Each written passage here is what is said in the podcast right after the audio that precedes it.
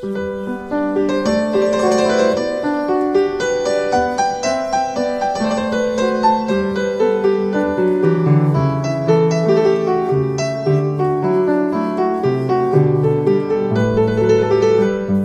sei Gott, der Vater unseres Herrn Jesus Christus, der uns nach seiner großen Barmherzigkeit wiedergeboren hat, zu einer lebendigen Hoffnung durch die Auferstehung Jesu Christi von den Toten. Mit diesem Wochenspruch seien Sie herzlich willkommen zu unserer musikalischen Wochenandacht heute an diesem Mittwoch hier in der Petrikirche.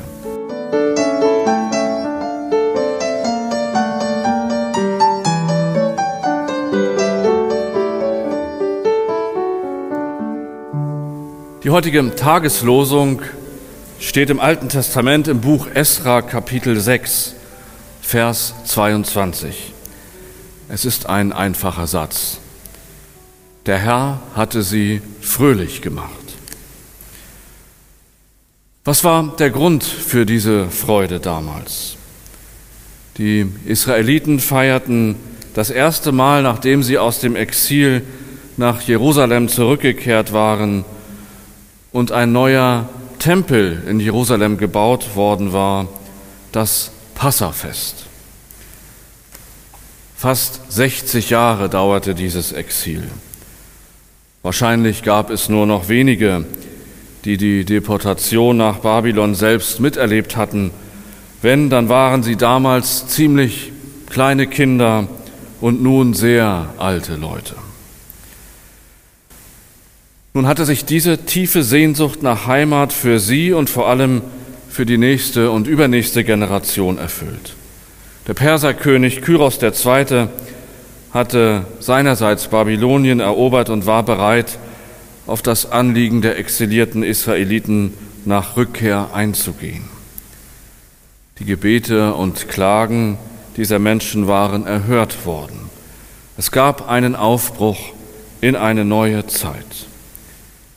Der längere Abschnitt, aus dem die Tageslosung ist, lese ich uns aus dem Buch Esra vor, Kapitel 6, Verse 19 bis 22.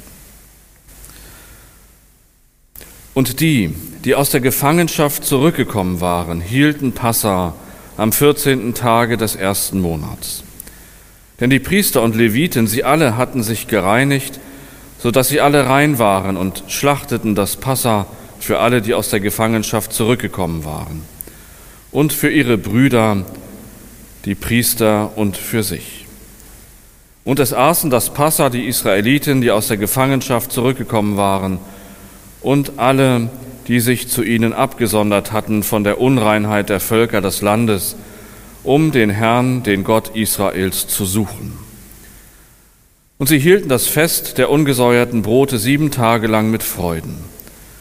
Und der Herr hatte sie fröhlich gemacht. Und das Herz des Königs von Assur ihnen zugewandt, dass sie gestärkt würden zur Arbeit am Hause Gottes, des Gottes Israels. Soweit die, das Fest, die Situation damals. Wir haben Ostern gefeiert unter Pandemiebedingungen. Schon das zweite Jahr. Wie lang uns die Zeit jetzt schon vorkommt. Neulich habe ich eine Expertenmeinung darüber gelesen, wie lange es wohl dauert, bis so eine Pandemie wie die jetzige ganz überwunden sein wird. Der Experte sprach von sechs Jahren, die das Ganze dauern soll. Nach dieser Prognose haben wir also noch nicht einmal die Hälfte geschafft. Wie mögen sich da wohl die fast 60 Jahre für die Israeliten angefühlt haben? Wie unermesslich muss die Freude gewesen sein damals, als sie dieses Passafest gefeiert haben. Das zu vergleichen ist allerdings wohl auch nicht besonders angemessen. Aber dennoch frage ich mich, wie wir diese Zeit gut überstehen, ohne wirklich zu wissen, wie lange sie noch dauert. Hoffnungszeichen gibt es ja nicht wenige. Immerhin wissen wir von Dingen, die nützlich sein können, wie zum Beispiel das Tragen der Masken, das Vermeiden von Menschenansammlungen, das Nicht-Singen in Innenräumen oder hoffentlich die Impfungen und immer wieder Tests zu machen und sich danach zu verhalten. Was auch helfen kann, glaube ich, ist die Ängste, die uns in dieser Phase umtreiben, auszudrücken und einander dafür nicht zu verurteilen. Die große Angst vieler, ich denke, es sind drei Ängste. Einerseits die große Angst vieler, ernsthaft zu erkranken, frühzeitig zu sterben.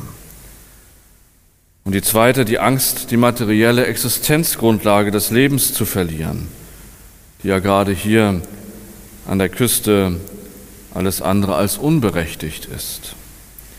Ja, und auch die Angst vor Unfreiheit, vor einer Diktatur, auch wenn man sie für unbegründet halten mag. Ängste sind eben oft auch irrational. Wenn wir uns darauf verständigen würden, einander mit den Ängsten, die wir haben, ernst zu nehmen, hätten wir es gar nicht mehr nötig, andere als Leugner oder Schlafschafe abzuwerten.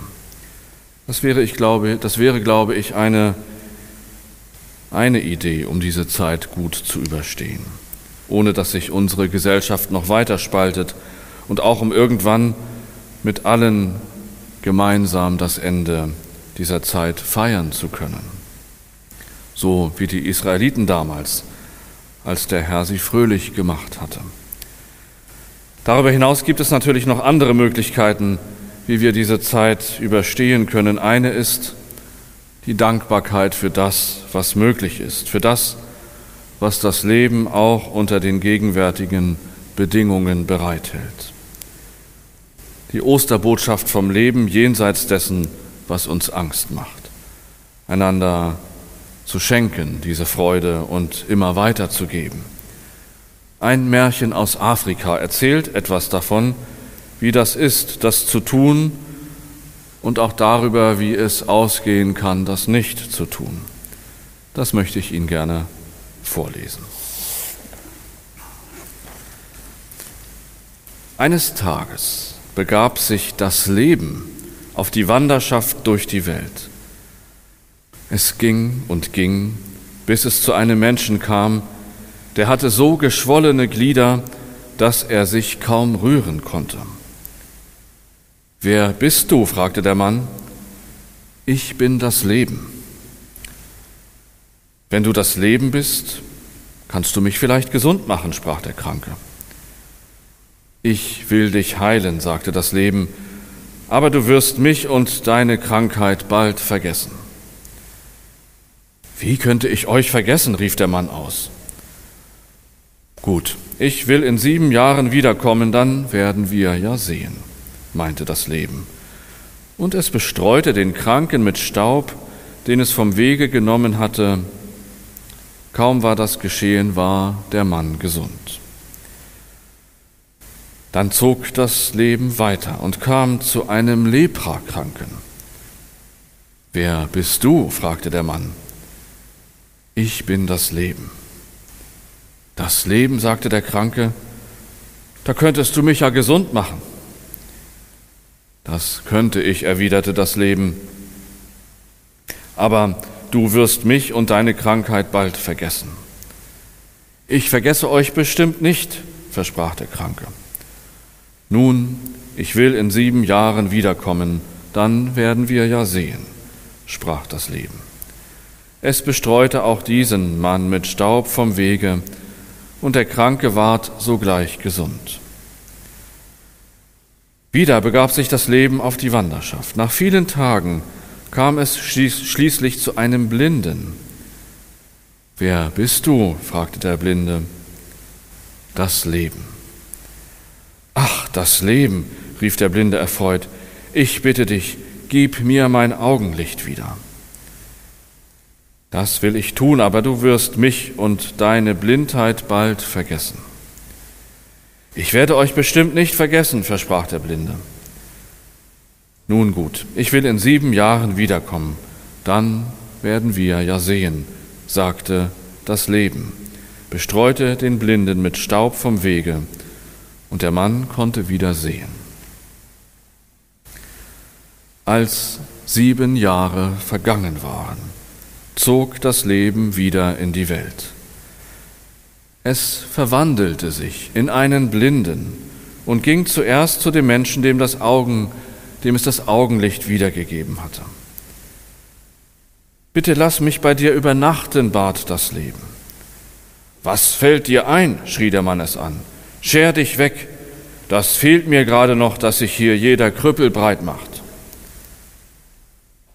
Siehst du, sagte das Leben, vor sieben Jahren warst du blind, damals habe ich dich geheilt, und du versprachst deine Blindheit und mich niemals zu vergessen. Darauf nahm das Leben ein wenig Staub vom Wege und streute ihn auf die Spur dieses undankbaren Menschen. Von Stund an wurde er wieder blind. Dann ging das Leben weiter und es gelangte zu dem Menschen, den es vor sieben Jahren von der Lepra geheilt hatte.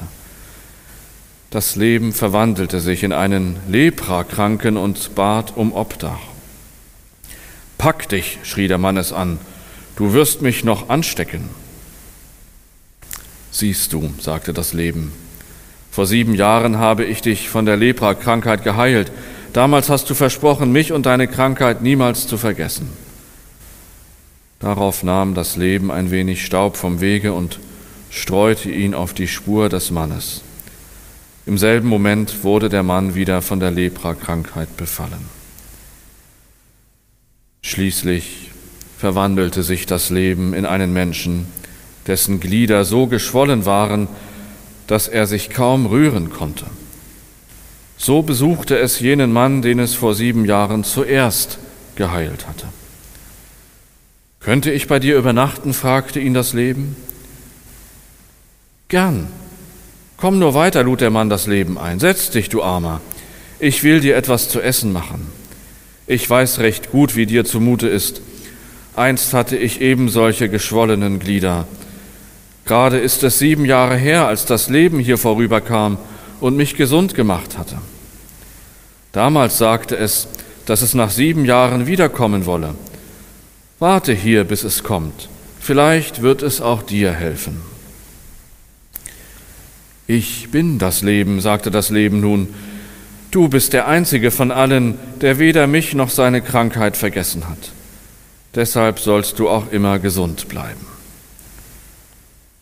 Als es sich dann von dem guten Menschen verabschiedet hatte, sagte es noch, Ständig wandelt sich das Leben, oft wird aus Glück Unglück, Not verwandelt sich in Reichtum und Liebe kann in Hass umschlagen. Kein Mensch sollte das jemals vergessen. Und so wandelt sich auch in dieser Zeit das Leben. Vieles wirkt, als wäre es uns weggenommen worden. Und doch, wenn wir nur genauer hinschauen, können wir entdecken, wofür es sich auch in der Zeit lohnt, dankbar zu sein. Dankbar vielleicht für ein freundliches Bleiben Sie gesund oder dankbar für ein Telefonat mit Freunden oder Verwandten, dankbar für ein sicheres Dach über dem Kopf, dankbar für den Sonnenschein und den Frühling und dankbar dafür, dass es immer Menschen in unserer Nähe gibt, die uns verstehen und für uns da sind.